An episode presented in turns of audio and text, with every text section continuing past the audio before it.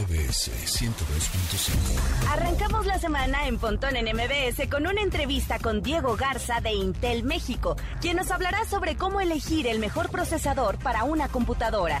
También platicaremos sobre un Apple Watch resistente para los deportes extremos. Además, este lunes Javier Matuk nos trae el mejor análisis de temas tecnológicos desde lo más elemental hasta las decisiones más extrañas en el rubro en su sección desde el teclado. En MBS. Una hora de lenguaje analógico trascendido a digital. Gadgets, gadgets, tendencias, tecnología vestible y avances que prueban que vivimos en la era que alguna vez soñamos como el futuro. Pontón en MBS. ¿Cómo están? Bienvenidos. Mi nombre es José Antonio Pontón. Ya hoy ya lunes, lunes 29 de marzo, estamos en vivo cuando son las 12 con 2 minutos. Pásenle, pásenle a las redes sociales de la estación, que son MBS 102.5, así tal cual en YouTube, en Instagram, en Facebook, en Twitter ya saben que es arroba MBS 102-5. El ganador, porque ya saben que la semana pasada hicimos esta trivia para ganarse un teléfono inteligente, un Nokia 5.4.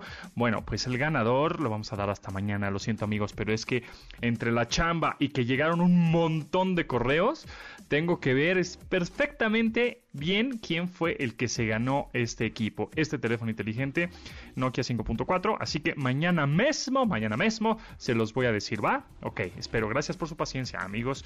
La, mm, el Bitcoin, ¿el Bitcoin cómo anda hoy? Bueno, pues anda en los 1.200.000 pesos. Tómala, ándale, pues. Ahí ya, ya anda parejito, ya anda parejito. Eh, por cierto, está perrón la, esta la polvedera, ¿no? un chorro de polvo y entre que los que somos alérgicos a la primavera y se juntó con el polvo, estamos así, mira. El con el mocasín escurrido todo el tiempo. Así que es buena idea, es buena idea hacerse de un purificador de aire si es que no lo tienen, porque en una de esas ya lo tienen, porque la calidad del aire en la ciudad pues definitivamente no es la mejor, ¿verdad? Entonces con estos polvos eh, pues y el polen, las alergias, creo que un purificador de aire es una buena opción. Así que háganse de uno. Hay varias marcas buenas. Por ahí está, por ejemplo, Dyson, pues bueno, siempre es garantía. Por ahí también Xiaomi tiene un purificador de aire bastante bueno. Entonces, a un precio también más accesible. Así que vayan pensando en un purificador de aire porque repito, entre el polvo que se está generando, los pólenes, las alergias y la calidad del aire, el smog y la contaminación, creo que siempre es bueno tener un purificador de aire. Y bueno, además de pues los viruses, ¿verdad? Los viruses que están ahí rondando por, por todos lados, pues más vale tener uno. La pregunta del día es, ¿cuál es la aplicación o sitio, plataforma, app, sitio, plataforma, que más has usado para pedir comida o supermercado a domicilio. Es decir, si llevas un año pidiendo este, Rappi, Uber Eats, y Food, etc. O si además descubriste algún sitio o alguna plataforma que te trae tu super eh, o tus compras pues de comida y lo que necesitas para tu hogar de una manera confiable, segura, rápida, además de posiblemente las cadenas grandes o si únicamente has comprado en cadenas grandes, es decir, este Soriana, Superama, Walmart, etcétera, etcétera, etcétera. Costco, este, Sam's, bla, bla, bla. O alguna por ahí que tengas. Yo por ahí tengo un par que sí me ayudaron bastante. No son de cadena, no son así súper comerciales, pero entregan bien y buena calidad. Así que, ¿cuál es la app, sitio o plataforma que más has usado para pedir comida o el supermercado a domicilio? Contéstenos en Pontón en MBS, así arroba Pontón en MBS, que es nuestro Twitter. Y con eso comenzamos el update. Las noticias más destacadas en la industria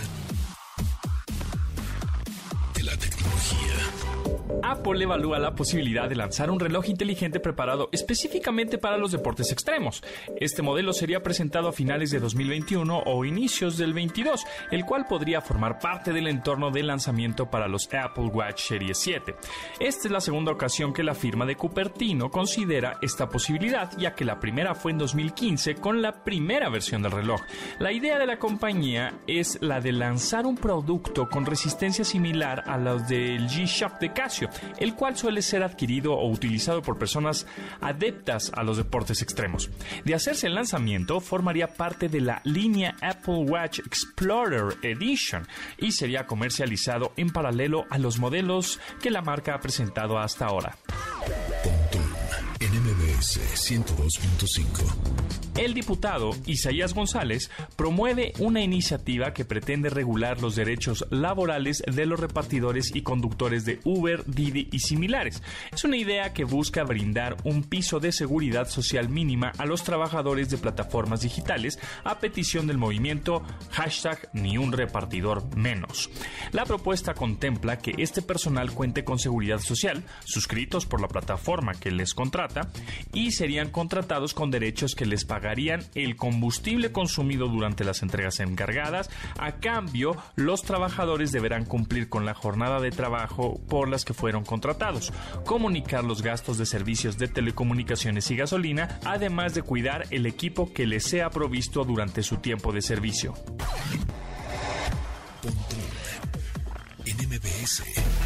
Google lanzó una aplicación para enviar archivos por Wi-Fi a dispositivos cercanos, la cual presume que funciona mejor que la tecnología Bluetooth, por supuesto. Esta se llama Wi-Fi NAND y entra como parte de la estrategia para que los dispositivos Android puedan intercambiar archivos pesados y datos cuando estén cerca sin necesidad de un punto de acceso a Internet. Mediante esta, Google pretende posicionarse sobre otras redes inalámbricas de intercambio de datos. La misma app podrá conectarse con personas cercanas que jueguen lo mismo que tú en dispositivos móviles, vincular listas de reproducción musical, encontrar amigos en conciertos y hasta compartirse fotos y videos. La entrada en función de este protocolo puede tener más trascendencia, pues espera que en aeropuertos, aduanas y procesos de inmigración lo adopten como parte de las medidas de identificación oficial. En MBS con la intención de combatir el racismo desde la infancia, Plaza Sésamo presentará a la primera familia afroamericana en su historia. Este cambio viene de la mano del 50 aniversario de la serie que se cumple este mismo 2021 y que ya tuvo su primera publicación en la cuenta del programa en YouTube. En esta aparece Wes, un niño de 5 años, y Alaya, su padre, platicando sobre el tema del racismo. Durante este clip se le explica a Elmo las diferencias del color de piel, donde las marionetas hacen énfasis en que toda la gente se deba sentir orgullosa por el color de su piel y siendo enfáticos en que sin importar el aspecto, todos somos humanos. La introducción de estos personajes tienen como fin abrir un debate sobre raza y racismo de forma directa, a diferencia del tratamiento que se dio en el pasado, y así crear conciencia en los pequeños. en 102.5.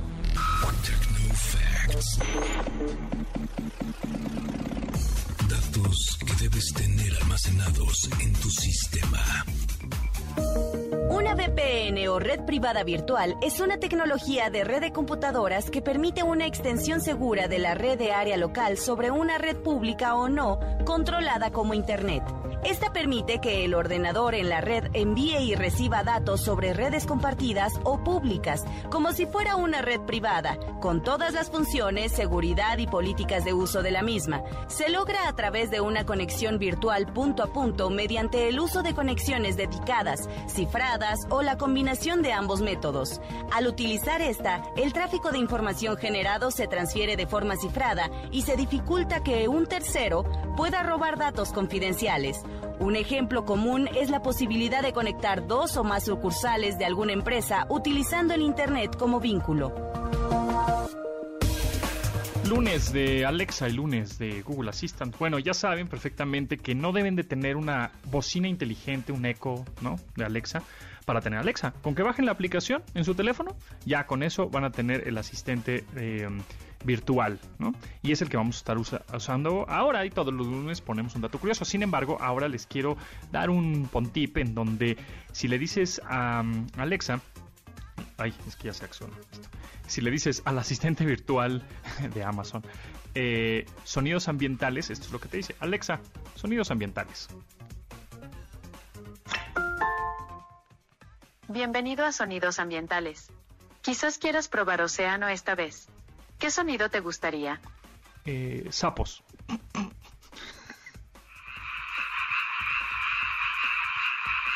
Ah, ahí está, y puedes ponerle, este, obviamente como dijo, océanos, o puedes ponerle em, eh, lluvia o no sé, lo que se te ocurra. Entonces eso le podrías decir Alexa, si quieres relajarte, quieres dormir con sonidos ambientales, sonidos de la jungla, sonidos del agua, ¿no?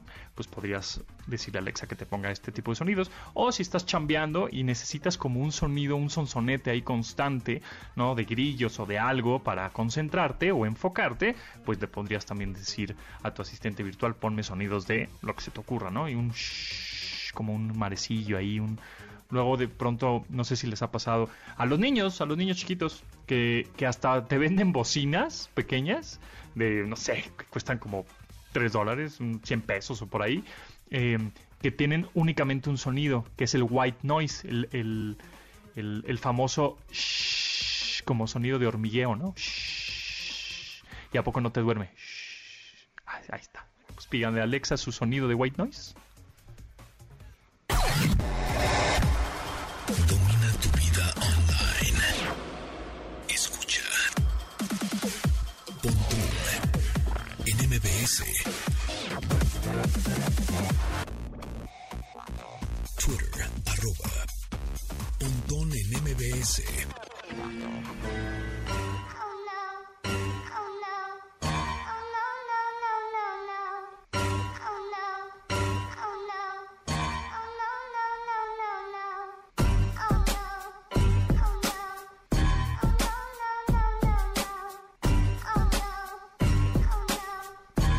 La canción favorita de los fails en TikTok es obra del rapero neoyorquino Capone. La canción se titula Oh No y se convirtió en la selección obligada de todos los videos que ilustran que algo había salido mal en el proceso de grabación de algún clip. La canción fue originalmente lanzada en 2005, pero toma su verdadero origen de una canción lanzada en 1960 por la Shangri-Las y la canción Remember. Walking in the Sand. Pero la canción que estamos escuchando es Capone con Oh No, o Capone con Oh No.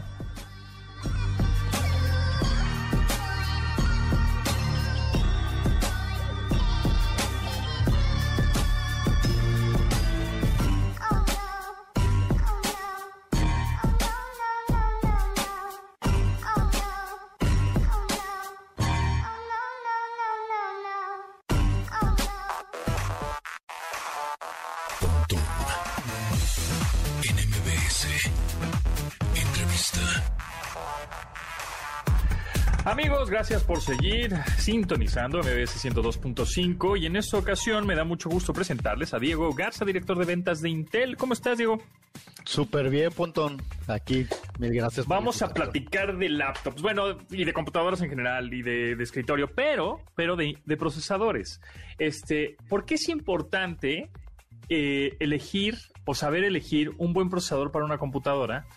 Cuando eh, la mayoría de nosotros nos vamos por el precio, evidentemente, nos vamos por el diseño de una laptop, por ejemplo, y ahora que se, vendieron muchas en el confinamiento porque estábamos, estábamos encerrados, este, y, de pronto nos encontramos procesadores y no entendemos muy bien que si es la última generación, que si es una pasada, que por qué está más caro este, si la otra laptop me está dando más almacenamiento, más RAM.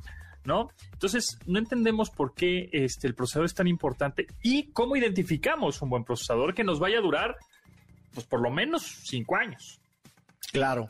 Mira, lo primero, y, yo creo que estás en el, en el punto, ¿no? Eh, lo primero es entender qué es este procesador o por qué, por qué es tan relevante en las máquinas. Si lo queremos ver de forma simplificada, el procesador es el cerebro y el corazón, si lo quieres poner así, de todas las máquinas. eh, independientemente de si es una máquina para estudiantes, para un tecnólogo, para un abogado, etcétera. Siempre lo puedes ver así. Y por eso una forma muy sencilla de evaluar una máquina es a través del procesador.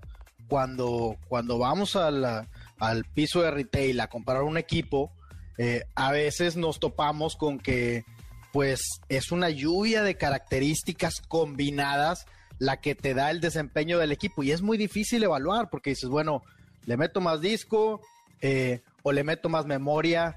Y si le meto más disco, ¿de qué tipo de disco? O voy a meterle una unidad de estado sólido, o voy a meterle memoria de tal tipo, etcétera, etcétera. Entonces se va complicando el, tomar una decisión de compra. Eh, una forma sencilla que nosotros recomendamos a la audiencia en general de evaluar qué computadora comprar es viéndolas a través del procesador. Evidentemente no es el único componente en una máquina, pero al verlas a través de los procesadores es mucho más sencillo tomar una decisión de compra.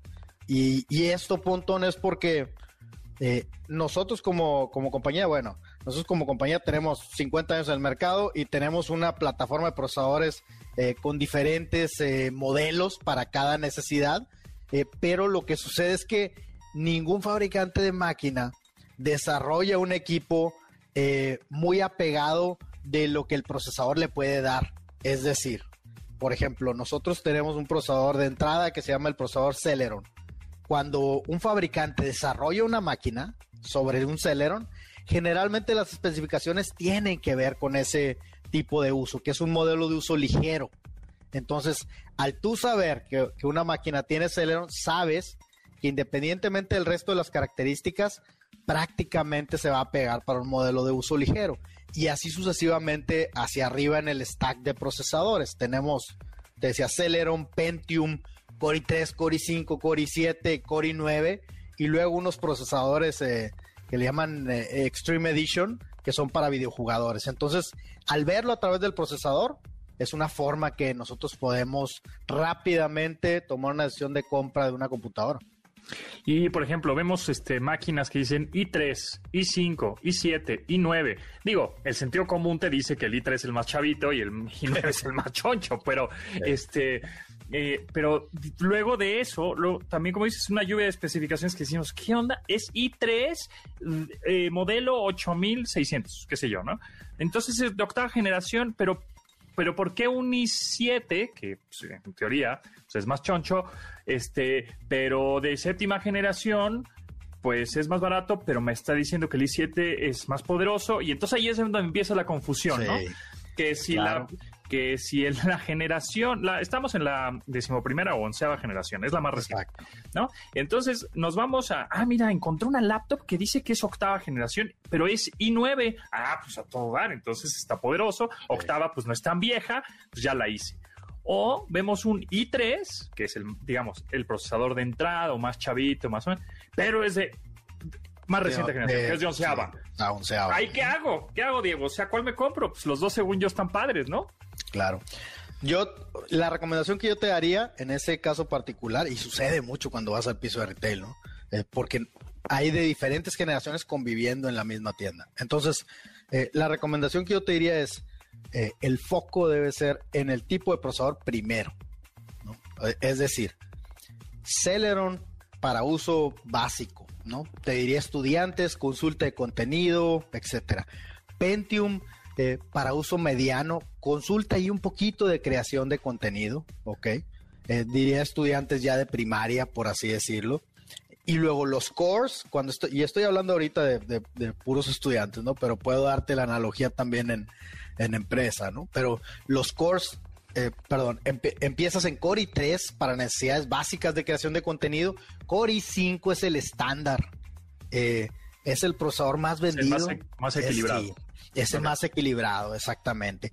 Puedes consultar contenido y crear contenido. Core i7 es cuando ya tienes necesidades de creación muy puntuales. Estoy hablando de, render, exactamente.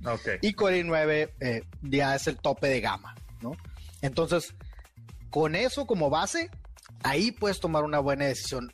Eh, la diferencia entre generaciones y generaciones son algunos features, por ejemplo, entre décima y onceava, sí hay algunas características que cambian. Por ejemplo, onceava trae Wi-Fi 6, que es Wi-Fi 6, para, para mejor conectividad y mayor agilidad. Onceava trae ya algo de inteligencia artificial en el procesador, ¿no? Para hacer alguna aceleración de ciertos procesos de inteligencia artificial con redes neuronales gaussianas, o sea, ahí ya, este, ya me voy yendo, exacto. Ya nos estamos clavando en la textura, Diego. Ok, entonces, sí, eh, eh, bueno, pero aquí te digo, eh, de pronto si me encuentro un procesador que todavía no hay en el mercado, hay laptops que todavía por ahí siguen circulando, nuevas, de novena generación, que tiene dos años ese procesador, este, pero sin Core i7, dice, ah, bueno, pues es poderoso. Este, y tiene buen precio esa computadora, esa laptop de cualquier marca que sea. Y, em, y de pronto me encuentro uno, te digo, un i5, que es el equilibrado, ¿no? Es un procesador que me va a dar la suficiente galleta como para estar generando contenidos y edición de fotos y de videos, etcétera. Y también voy a este, poder reproducir videos, bla, bla, ¿no? Eh, pero está mm, pues 25% más caro. Sí. O sea, realmente vale la pena irme por el de el más reciente generación con un procesador que cumple las especificaciones, o sea, que cumple bien, o mejor me voy por uno de dos años atrás que tiene una rapidez mucho mayor, digámoslo así, para en términos prácticos mi recomendación, y, así se lo diría a mi familia igual, ¿no? Ok. Mi recomendación es básate en el modelo del procesador. Por supuesto que las generaciones te dan una idea de que trae un poco más de característica cada vez, ¿no? Eh, más agilidad, más desempeño, eso es una realidad, ¿no? Pero si tú encuentras esa máquina que me describiste en particular, eh, con un buen procesador como es un Core i5, un Core i7, eso es una buena máquina. Eh, para, para tu tipo de uso, digamos, ¿no? Eh, exacto, entonces mejor me voy por un Core i5, Core i7, Core i9, aunque sea de un año o dos años atrás, es un sigue siendo un gran procesador. Es un excelente procesador. Y mientras, evidentemente, mientras el usuario, porque ahorita no estábamos como para estar gastando en, en dispositivos, exacto. Y mientras el usuario dice, bueno, pero yo quiero que me dure más, ¿no? Este, es una inversión que yo quiero que me dure. Bueno, tratas de irte a lo más nuevo en generaciones, por supuesto. ¿Verdad? Porque una generación más nueva tiene mejores características y te va a durar más tiempo. Te va a durar más, claro. Claro, claro. Muy bien. Ahora, por último, porque se nos va el tiempo volando, este nada más un tip de, cómo saber qué procesador estoy comprando. Es decir, yo me sé ahí un, tip de que tienes que ver el modelo del procesador, que es un Core i5, ¿no? Por ejemplo. Y el modelo empieza con la, eh, los números 11, bueno, pues 11 es primera generación, es el más reciente. Si el modelo del, procesador empieza con 8, 603, no, por poner un ejemplo, es de octava generación, que es hace dos años, etc. Si empieza con 7, pues es séptima y así se va. Entonces, este, algún como otro tip, no sé si haya alguna aplicación o en el sitio de la, de la firma o algo que nos oriente y nos aterrice de tantas especificaciones y que si los hertz y los gigahertz y el que bla, bla, bla, para hacerlo la compra más inteligente posible. Mira, la compra más inteligente es la que está pensada en las necesidades de la persona, primero, ¿no? Entonces, si vamos a, a una tienda de retail eh, más que instalar herramientas y más que, eh, digamos, meterle complejidad en números de parte y eso no tiene sentido. En una tienda de retail tú lo que tienes que saber es cuál es tu modelo de uso. Si es básico, probablemente sea un procesador no de la familia Core, ¿ok? Puede ser un Pentium o un Celeron, si es básico. Y si tu modelo de uso tiene creación, creación de contenido, de videos, de documentos, de lo que quieras, va a ser un procesador de la familia Core. Y ahí, de nuevo, te vas en Core i3, Core i5, Core i7 y Core i9, ¿okay? Siendo el Core i5 el más balanceado. Esa es una forma sencilla. Y la otra manera sencilla, vemos que tienen siempre un emblema, una estampita las laptops, ¿no? Claro. Ahí está el procesador. ¿Cómo podemos saber? En esa estampita nos está diciendo, o sea, ¿cómo podemos reconocer qué estampita este, em, está eh, ligada a la generación? Es decir, ¿Cómo identifico? Ah, esa estampita pertenece a la octava, esa estampita pertenece a la novena o a la décima, la La, mayoría de las estampitas tiene tres eh, detalles. El primero es el logotipo de Intel. Eh, el segundo es el modelo del procesador, que, que, no dice muchas veces core, a veces dice 6, 7, 6, 5, etcétera, ¿verdad? Eh, y en la mayoría de las estampitas también viene la generación. ¿ok? Entonces, con eso te das una idea de, de por dónde. Ah, perfecto. Igual las cajas. En las cajas de los fabricantes ahí te lo indica también. Porque las estampitas vienen adentro. Exacto. Entonces, bueno, nada más para decirles que ahorita, si quieren, el procesador más reciente es de decimoprimera generación o onceava generación. Correcto. Ese es el más reciente. Generación. De ahí para atrás, pues ahí venle, váyanle calculando los años que tiene el procesador. El de décima, pues, el año pasado, el novena fue hace dos años, el octava, tres años, y ahí sí nos vamos. Bueno, pues ahí está. Diego Garza, muchísimas gracias, director de ventas de Intel. Mucho éxito, ya estaremos ahí en contacto. Em, si la gente tiene alguna duda, ¿tienes algún Twitter, red social que te puedan seguir y te puedan preguntar? Sí, me pueden, en Twitter me pueden encontrar en Diego-Intel este, o mi correo electrónico diego.intel, digo, diego.garza.rodríguez, pues, arroba intel, sin problema. Buenísimo. Pues ahí está. Muchas gracias, Diego, que estés bien. Sale, cuídate, montón.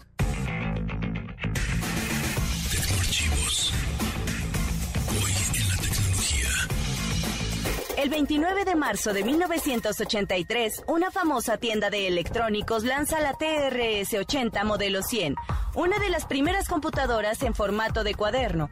La simplicidad, portabilidad y modem interno de este modelo 100 resultó de gran utilidad para reporteros, quienes eran capaces de redactar sus historias en el campo y después transmitían a sus oficinas. Además tenían la facultad de codificar programas sencillos, redactar documentos y dejaba utilizar el modem para conectar boletines a los sistemas de la época. Ok, Google, dame un dato curioso.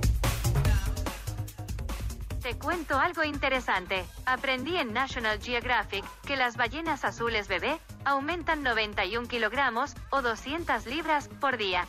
Ándate, qué dato tan curioso, ¿eh? Escuchas Pontón en MBS. Información digital decodificada para tu estilo de vida digital. Síguenos en Instagram, Instagram como arroba pontón en MBS y manda tus mensajes de voz. Just the two of us. We can make it if we try. Just the two of us. Just the two of us. Just the two of us. Building them castles in the sky.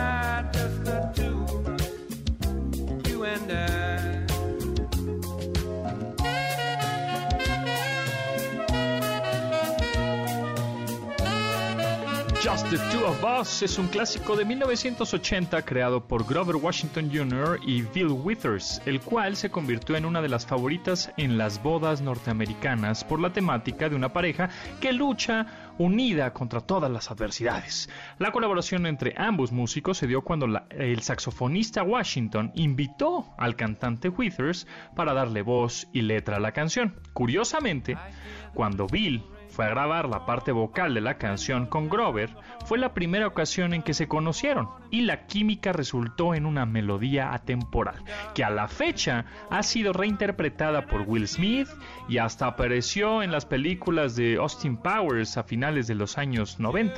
Grover Washington Jr., Just the Two of Us.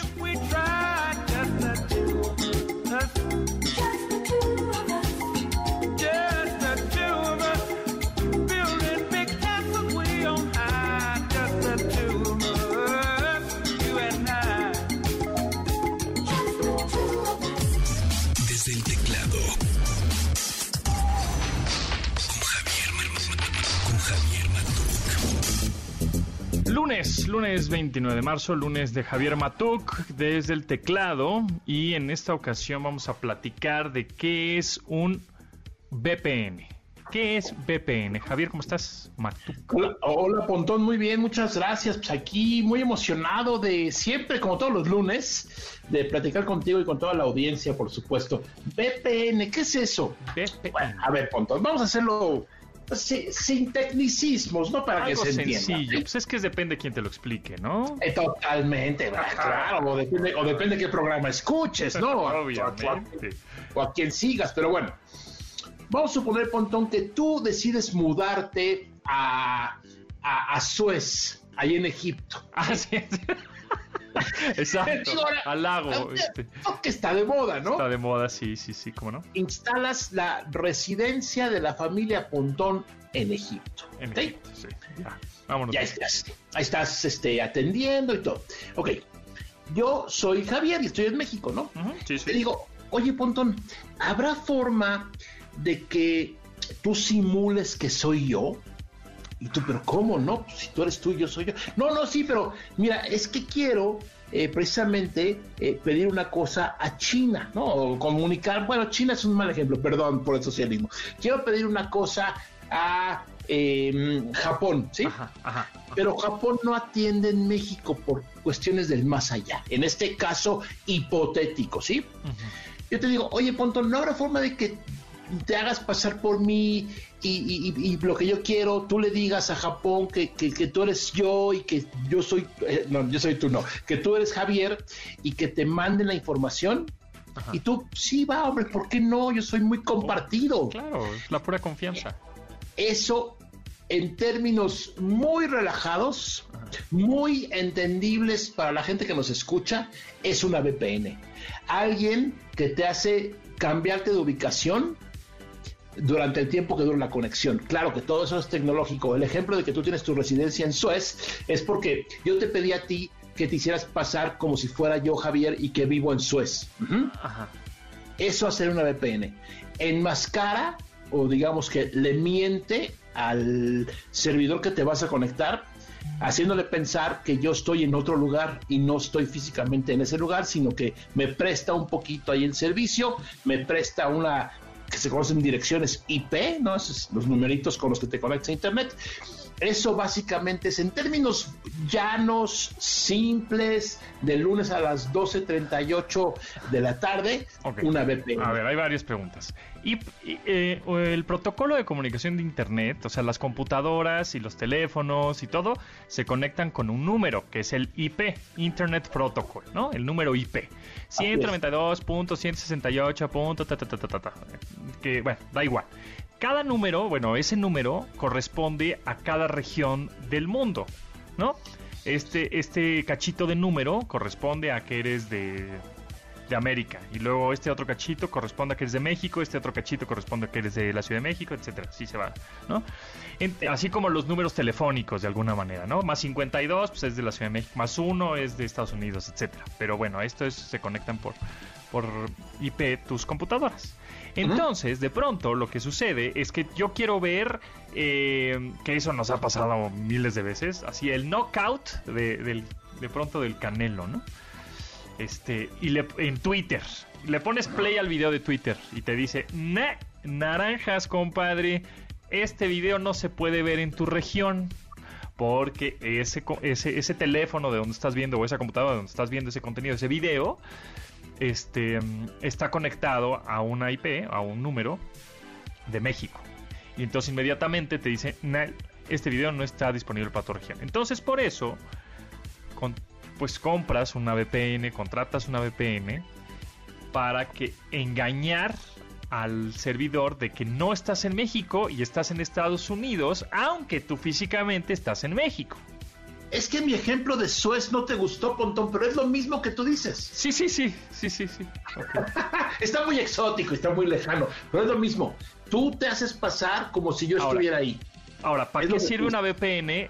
Si es, o sea, en este caso nosotros queremos ver el contenido de Netflix y de HBO y todas esas cosas que no están disponibles en nuestra región y queremos ver contenidos, ¿no? Que pues, de alguna manera así nos brincamos este, la conexión y ponemos una VPN, contratamos una VPN. Pero ¿para qué, que, ¿para qué sirve? O sea, porque luego hemos visto algunas empresas que ahora con el, trabajo remoto, con esta pandemia, hay muchas empresas que les dijeron a sus empleados, a ver, a ver, esta máquina le vas a tener que instalar este softwarecito o este VPN, ¿por qué? ¿Por qué? Ok, ¿te acuerdas que navegamos en páginas que empiezan con HTTP, no? Sí. Que se- así se conocen las páginas. Y luego algunas tienen una S, que es segura la conexión. Sí. Eso quiere decir que lo que pasa en tu pantalla nada más lo puede ver eh, el servidor al que te conectas. Ok, una VPN hace eso, pero para toda tu computadora que está conectada con, digamos, el sistema mayor de tu compañía. Entonces, Ponton Industries Inc. Ajá. le dice a sus empleados que tienen que conectarse con una VPN para que nadie se pueda colar y te robe la información. Est- estás tú en un, bueno, café internet, ahorita no hay mucho, pero te vas tú a un café internet. Ajá.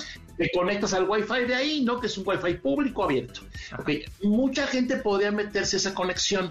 En el momento en que tú activas una conexión VPN, que es Virtual Private Network o red privada virtual, en ese momento se cifra toda la información entre el, el emisor y el receptor y nadie se puede meter a ver, a chismear lo que estás tú haciendo en tu computadora. Por eso lo usan mucho las compañías para que no haya forma de que no es que me conecté en tal lugar y resulta que me hackearon. Pues eso no pasa con una VPN.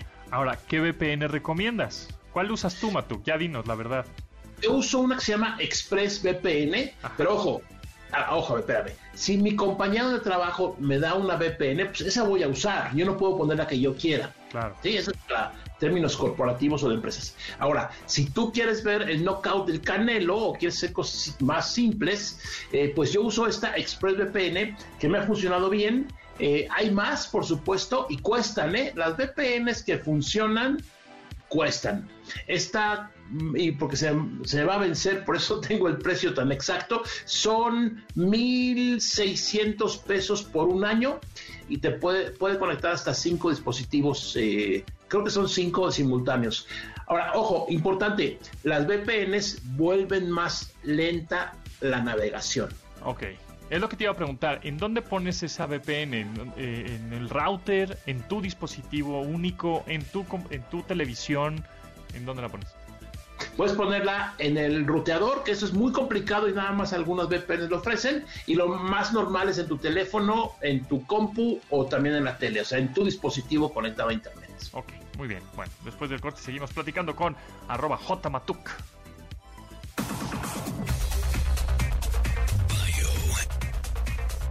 El personaje de la semana. Nuestro personaje a destacar para esta semana es Carlos Santana, el músico de Outland de Navarro, que ha conquistado el mercado norteamericano y mexicano gracias a su extraordinaria habilidad con la guitarra. Durante esta semana les contaremos algunos de los hechos que lo han convertido en uno de los músicos más importantes en la historia. No solo la mexicana, sino la internacional. El primer instrumento que tocó Carlos en su vida fue el violín a los cinco años. José Santana, su padre, era un violinista profesional y fue quien inspiró al pequeño a buscar una trayectoria en la música. Antes de que su carrera en la música diera frutos, Carlos trabajó fuerte para poder triunfar. Empezó tocando en las calles de San Francisco y hasta trabajó como lavaplatos en un restaurante de la ciudad. Fue aceptado por varias universidades para obtener un grado educativo mayor antes de dedicarse a la música. Entre estas instituciones destacan la Universidad del Estado de California y Humboldt State, pero la música hizo rechazar esas oportunidades. Aprovecha la tecnología que tenemos en nuestras manos. Escuchas a Pontón en MBS. Si tienes dudas, comentarios, sugerencias o quieres compartir tu conocimiento tecnológico, mándanos tu mensaje a nuestra cuenta de Instagram. Pontón en MBS.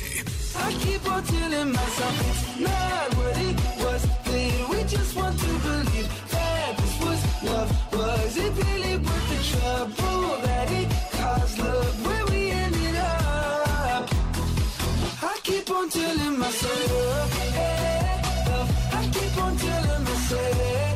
Famoso por su interpretación de Ricky Bowen en High School Musical, Joshua Bassett es un actor y cantante de 20 años nacido en California. A los 17 años entró a la famosa serie de Disney y en tres años después firmó una, con una agencia que le ayudó a conseguir un contrato discográfico por, con Warner Records.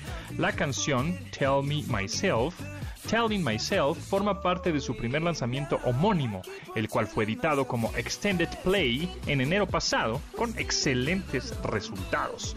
Telling Myself de Joshua Bassett.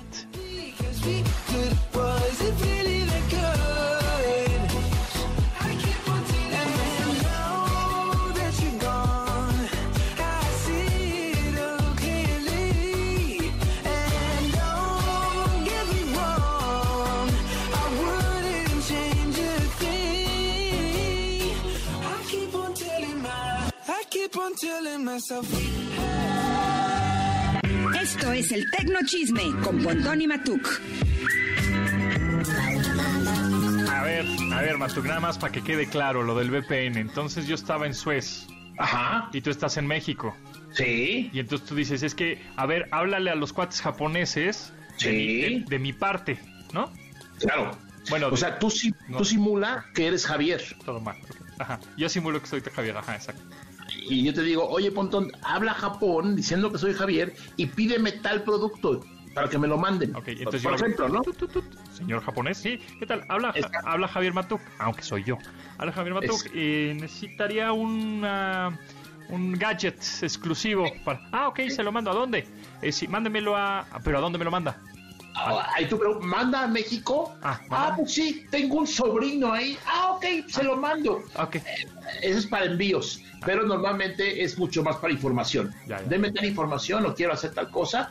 Esos son las VPNs en términos llanos. Oye, vi en tu Twitter, ah, ya estamos en el tecnochisme, que, bueno, a ti te gusta combinar mucha comida, por ejemplo, no sé si han visto alguna vez a Matok, yo lo conozco hace muchos años, pues le gusta ir a, a estas eh, hamburgueserías de comida rápida y pide un, un helado, un helado de vainilla, un sundae, y unas papas fritas, y las combina, o sea, chopea la papa frita con el helado y se lo Pero eso, eh, ese es un manjar, Pontón. Y tú lo comprobaste, ¿te gustó o no? Es bueno, sí, es bueno, es bueno. Pero acabo de ver en tu Twitter un video de 10 segundos en donde estás combinando cereal con chetos, No, no, no, no, no, Pontón. ¿no? Así se hacen los chismes. No era cereal, era peor que eso. ¿O, o qué? Pozole. Madre. Bueno, pues es fritura, o sea, es como si le echaras unas julianitas de tortillas llenas de aceite, pues unos chetos, ¿no? Claro. A ver, una cosa llevó a la otra, Pontón. Estábamos eh, aquí pues, comiendo pues, un pozole, ¿no? Muy tradicional mexicano. Y había una bolsa de estos eh, frituras, ¿sí? Ajá, sí, sí. ¿Qué pasa? Que la bolsa está a 3 centímetros del plato y tú, en tu mente de mezcla, dices, bueno, ¿qué pasa si se me caen, no? Se me quedan ahí unos cuantos chetos, no, eh, unas frituras Ajá. al pozole. Y pues sí pegó, ¿eh? ¿Sí? Se lo recomiendo ampliamente, ampliamente. Bueno, pues es es que por los accidentes salen los sopa, ¿eh? grandes inventos, ¿eh? Pues así es. Sí, sí, sí. Imagínate. Vamos a- a patentar esta, esta mezcla. Me parece bien. Oye, este, a ver, pregunta, pregunta. En este año de encierro, ¿Sí? que por cierto, nosotros ya llevamos tres meses transmitiendo desde manera remota, desde la Ponticueva, este, y se ha oído bastante bien. Oh, padrísimo, sí, ¿no? se oye bastante bien. Em, y utilizando muchos softwares ¿eh? y tecnología. Por supuesto, el Internet se cae el Internet y estamos fregados, ¿verdad? Pero utilizamos varias aplicaciones en la computadora y un micrófono USB, etcétera, para que pueda hacer este enlace. A ver, pero ahí te va la pregunta. ¿Cuál app o sitio o plataforma eh, es la que más has usado para pedir el súper a tu casa? Híjole, Pontón. Porque de comida pues, ya Eh, sabemos, ¿no? Didi Food, Uber Eats, esas, pero Rappi, etcétera. Pero, pero para el súper. Este, una de una cadena de supermercados que termina en AMA, Ajá. ¿sí? Sí, sí, correcto. Pero con resultados mixtos, ¿eh? Porque desde antes de la pandemia se usaba aquí en esta casa Ajá. y pues sí, pero llegaba y no hubo y no llegaba bien. Y posteriormente a eso eh, hemos estado usando un par de aplicaciones eh, que una que te trae directamente de la central de abastos, en este caso de la Ciudad de México. Ah, yo uso Eh, esta. Es que hay varias. Yo uso una que se. Central a Domicilio. Sí, Y buena, ¿eh? es buena. Y, y también lo que pasa es que tienes que acostumbrarte y entender que tú no estás yendo a hacer la compra, ¿no? Ajá. Y si la cebolla llegó diferente de lo que te esperabas, pues así es la tecnología. O sea, no puede ser, a menos de que haya una realidad virtual dentro de poco tiempo y el cuate que compra se ponga unos lentes y te haga una proyección de lo que está comprando. Pero ¿cómo vas a sentir el aguacatito? Está Pues, difícil. yo te va a decir, a ver, apriétele a ver qué tanto apachurra. Está madurito, no está madurito, la guayaba. Sí, está difícil, pero, o sea, en general, ¿estás de acuerdo que es un gran avance? Y, y yo creo que eso llegó para quedarse para mucha gente, no para todos. Y por supuesto, hay mucha gente, como tú sabes, que pues sigue saliendo al mercado, sigue saliendo a, a hacer sus compras, que no confía en la tecnología todavía. En muchos sí confiamos, y bueno, pues esto llegó para quedarse y seguramente estará evolucionando más, ¿no? Sí, yo he usado ese y también alguna vez usé Justo, que es Ah, también un emprendimiento mexicano y cada vez lo están haciendo mejor. Al principio, como se les vino un montón de demanda, pues tenían ahí algunos problemas de logística, pero ya lo están, lo, lo resolvieron rápido, que eso es, eso es una gran ventaja ahí este, de estos mexicanos de Justo. Y a ver, otra pregunta.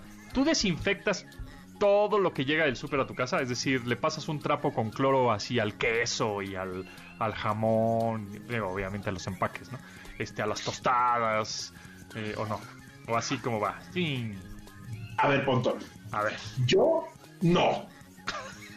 Y Bueno, yo, en tu casa, en tu casa lo haces. eh, sí, en mi casa hay una estación de desinfección COVID eh, absoluta con todo tipo de líquidos, trapos, sprays y demás. Y sí, procuramos desinfectar casi todo lo. eh, una pasadita, ¿no? Tampoco se trata de, de que quede mojado por tanto líquido, pero sí una pasada. Lo cual mucha gente dice que no sirve para nada y mucha gente dice que sí. Estoy pero mira, entre que sí y que no, no te cuesta nada hacerlo, ¿no? Es mejor desinfectarlo y te quedas eh, tranquilo. Ah, Claro, antes de la pandemia, Pontón nos pasaba que ibas tú al súper y comprabas un producto y estaba lleno de polvo, ¿no? Porque Claro. está ahí y pues sí lo limpiabas, ¿no? Pero no lo desinfectabas. O sea, simplemente un trapo ahí para quitar el polvo normalmente y ya guardar.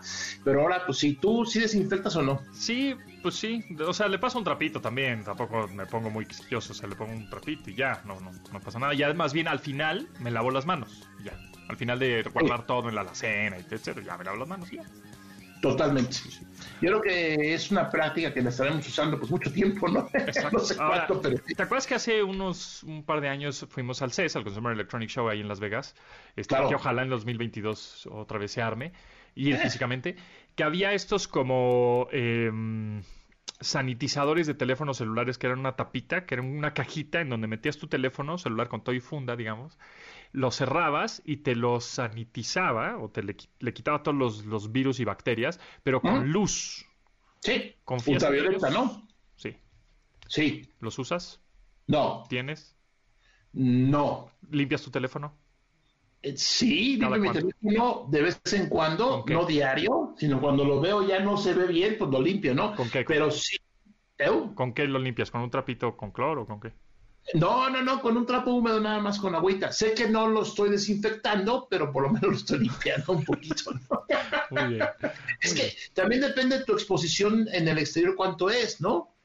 Si no sales para nada nunca, pues es menos, ¿no? Claro, no, no, no digo que no te pueda pasar algo, pero también si sales todo el día, todo el tiempo, pues igual tienes que limpiar tu teléfono todos los días, ¿no? Pues sí, de acuerdo. Gracias, Matuk. Nos escuchamos próximo lunes. Con todo gusto, Pontón, gracias a ti. Un saludo a toda la gente que nos escucha. Y si no entendieron lo de la VPN, está bien. Es difícil que nos pregunten por Twitter, ¿no? Exacto, exacto. Que lo sigan. Arroba jmatuk en Twitter o en YouTube o en Instagram. Ahí anda. Síganlo. Muchas gracias. Gracias. Y nosotros nos escuchamos mañana a las 12 del día en MBS 102.5 FM. Gracias a Rodrigo Vero, Itzel, Luis, Marcos y Neto en la producción de este programa. Y se quedan a continuación con Manuel López San Martín en Noticias MBS. Gracias, nos vemos. Bye. De admirar sus avances, ahora somos relatores de cómo rebasa los alcances de nuestra imaginación. Pontón en MBS.